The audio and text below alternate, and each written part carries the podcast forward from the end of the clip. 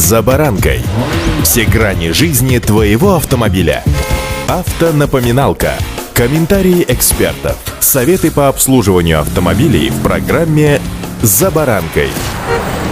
Каждый третий наезд на пешехода случается в темное время суток. Об этом свидетельствует официальная статистика аварийности. По мере того, как с наступлением осени световой день сокращается, опасность угодить в эту самую статистику для пешехода очень возрастает. Самый очевидный способ минимизировать риски – это добавить света. То есть властям озаботиться подсветкой переходов, а самим пешеходам подумать о том, как стать заметнее для водителя. С вами Забаранка Александр Карпов. Здравствуйте.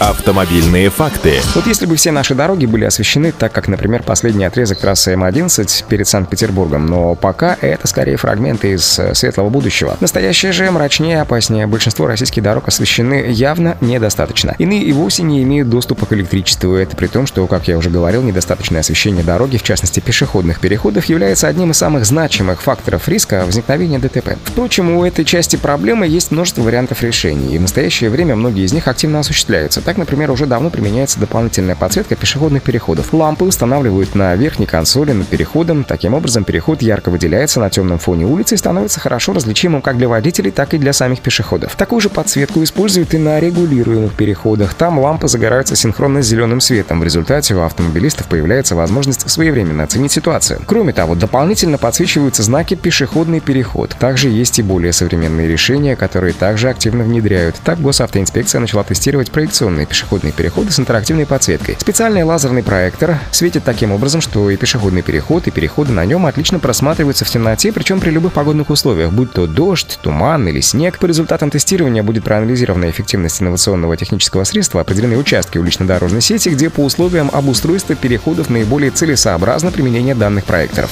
Автомобильные факты.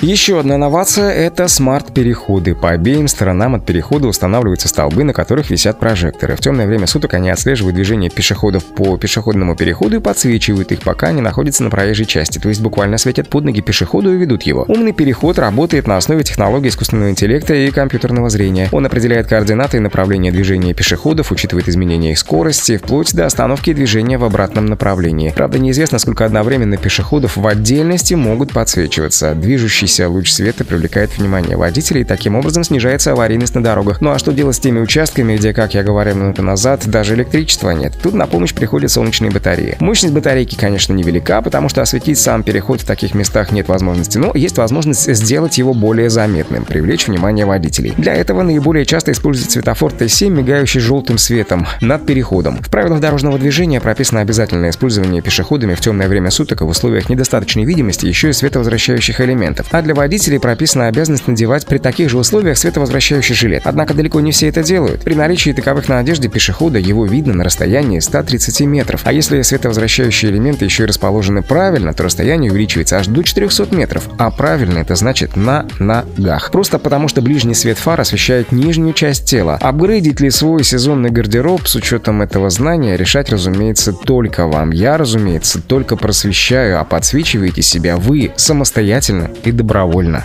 Удачи! «За баранкой»